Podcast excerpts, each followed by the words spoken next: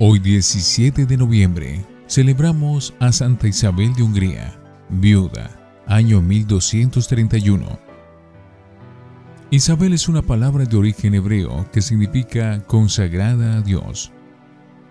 Su padre era rey de Hungría y hermano de Santa Eduviges. Nacida en 1207, vivió en la tierra solamente 24 años y fue canonizada o declarada santa apenas cuatro años después de su muerte. La Iglesia Católica ha visto en ella un modelo admirable de donación completa de sus bienes y de su vida entera a favor de los pobres y de los enfermos. A los 15 años, ya la habían casado sus padres con el príncipe Luis que tenía 20 años, y en su matrimonio tuvieron tres hijos. Se amaron tan intensamente que ella exclamaba, Dios mío, si a mi esposo lo amo tantísimo, ¿cuánto más te debería amar a ti? Su principado se llamaba Turingia, y el esposo aceptaba de buen modo las santas exageraciones que Isabel tenía, en repartir a los pobres cuanto encontraba en la casa. Él respondía a los que criticaban, Cuanto más demos nosotros a los pobres, más nos dará Dios a nosotros viuda joven. Cuando ella solo tenía 20 años y su hijo menor estaba recién nacido, el esposo murió al viajar como cruzado a defender la Tierra Santa. Casi se desespera al oír la noticia, pero luego aceptó la voluntad de Dios. Renunció a propuestas que le hacían para nuevos matrimonios y decidió que el resto de su vida sería para vivir totalmente pobre y dedicarse a los más pobres. El sucesor de su marido la desterró del castillo y tuvo que huir con sus tres hijitos, desprovista de toda ayuda material. Ella, que cada día daba de comer a 900 pobres en el castillo, ahora no tenía quien le diera para un desayuno. Pero confiaba totalmente en Dios que no abandona jamás a ninguno de sus hijos. Y entonces sucedió que algunos familiares la recibieron en su casa, y más tarde el rey de Hungría obtuvo que le devolvieran los bienes que le pertenecían como viuda, y con ellos construyó un gran hospital para pobres y ayudó a muchas familias necesitadas. Pobreza total. Un Viernes Santo, Después de las ceremonias, cuando ya habían quitado los manteles a los altares, se arrodilló ante un altar y delante de varios religiosos hizo voto de renunciar a todos sus bienes y de vivir totalmente pobre, como San Francisco de Asís hasta el final de su vida, y dedicarse por completo a ayudar a los más pobres. Cambió sus vestidos de princesa por un simple hábito de hermana franciscana, de tela burda y ordinaria. Y los últimos cuatro años de su vida, desde los 20 hasta los 24, estuvo dedicada a atender a los eh, pobrísimos enfermos del hospital que había fundado. Se propuso recorrer calles y campos pidiendo limosna para sus pobres y vestía como las mujeres más pobres del campo. Vivía en una humilde choza junto al hospital. Tejía y hasta pescaba con tal de obtener con qué comprarles medicinas a sus enfermos. Duro director. Tenía un director espiritual que para lograrla hacer más santa, la trataba muy duramente. Ella exclamaba, Dios mío, si a este padre le tengo tanto temor, ¿cuánto más te debería temer a ti si desobedezco tus mandamientos? La visita al templo.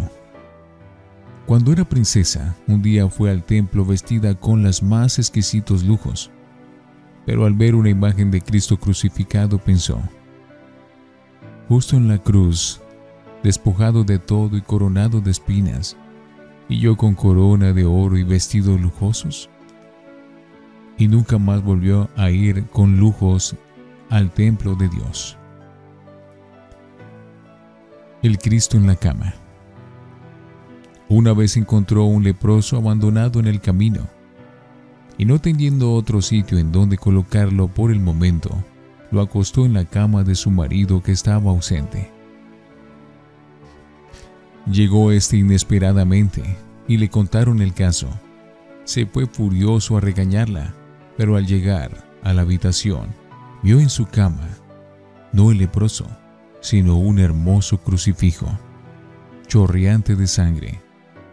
Entonces recordó que Jesús paga como hecho a Él mismo cualquier acto de caridad que tenemos para con los pobres.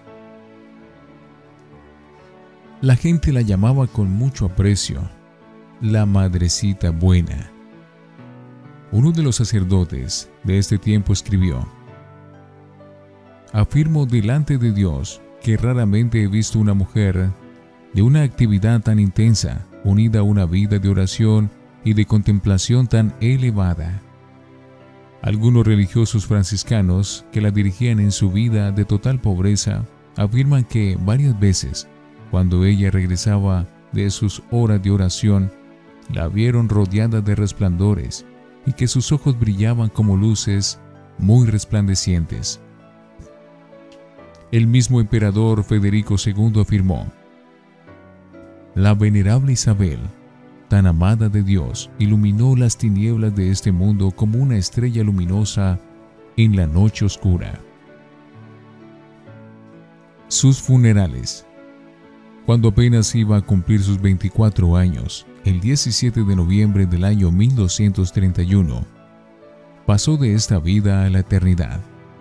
A sus funerales asistieron el emperador Federico II, y una multitud tan grande formada por gentes de diversos países y de todas las clases sociales, que los asistentes decían que no se había visto ni quizá se volviera a ver en Alemania un entierro tan concurrido y fervoroso como el de Isabel de Hungría, la patrona de los pobres. Prodigios en su muerte y en su sepulcro.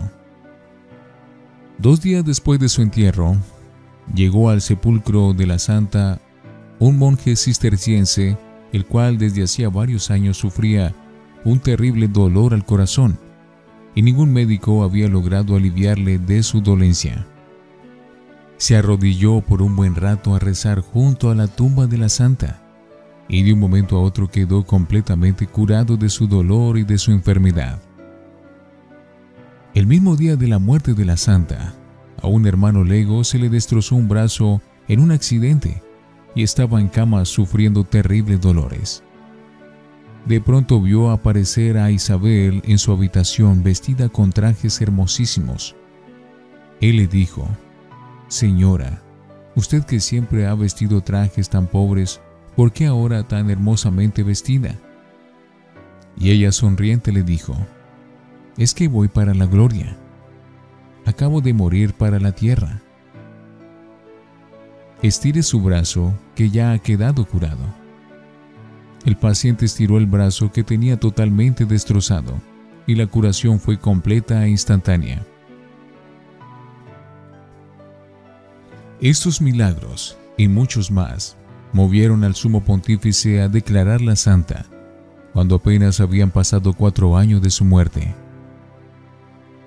Santa Isabel de Hungría es patrona de la Arquidiócesis de Bogotá.